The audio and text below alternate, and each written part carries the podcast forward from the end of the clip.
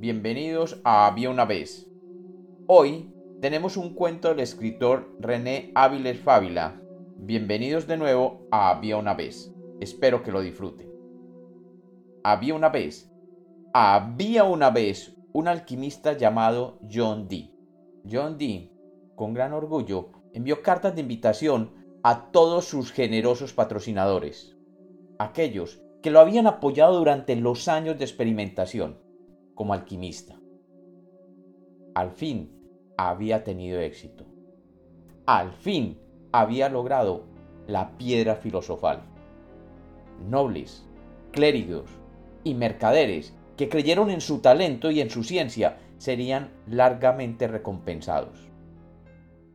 En el laboratorio oculto a los profanos, en aquel sótano de aquel antiguo castillo, rodeado de retortas con ácido tartárico de potasa, de rocío de mayo, disolvente filosófico, vitriolo y las otras sustancias maravillosas, se encontraba él, John Dee, el gran adepto.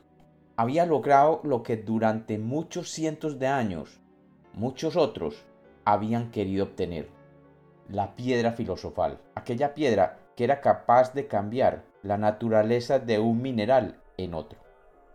Ante todos los allí reunidos aquella noche, invitados por él, John Dee tomó finalmente la piedra filosofal que había desarrollado durante incontables días y noches, y con gran orgullo, y ante el silencio de todos los asistentes que durante años lo apoyaron económicamente, John Dee transformó un lingote de oro puro en un lingote de plomo de la mejor calidad. Y como los cuentos nacieron para ser contados, este es otro cuento de Había una vez.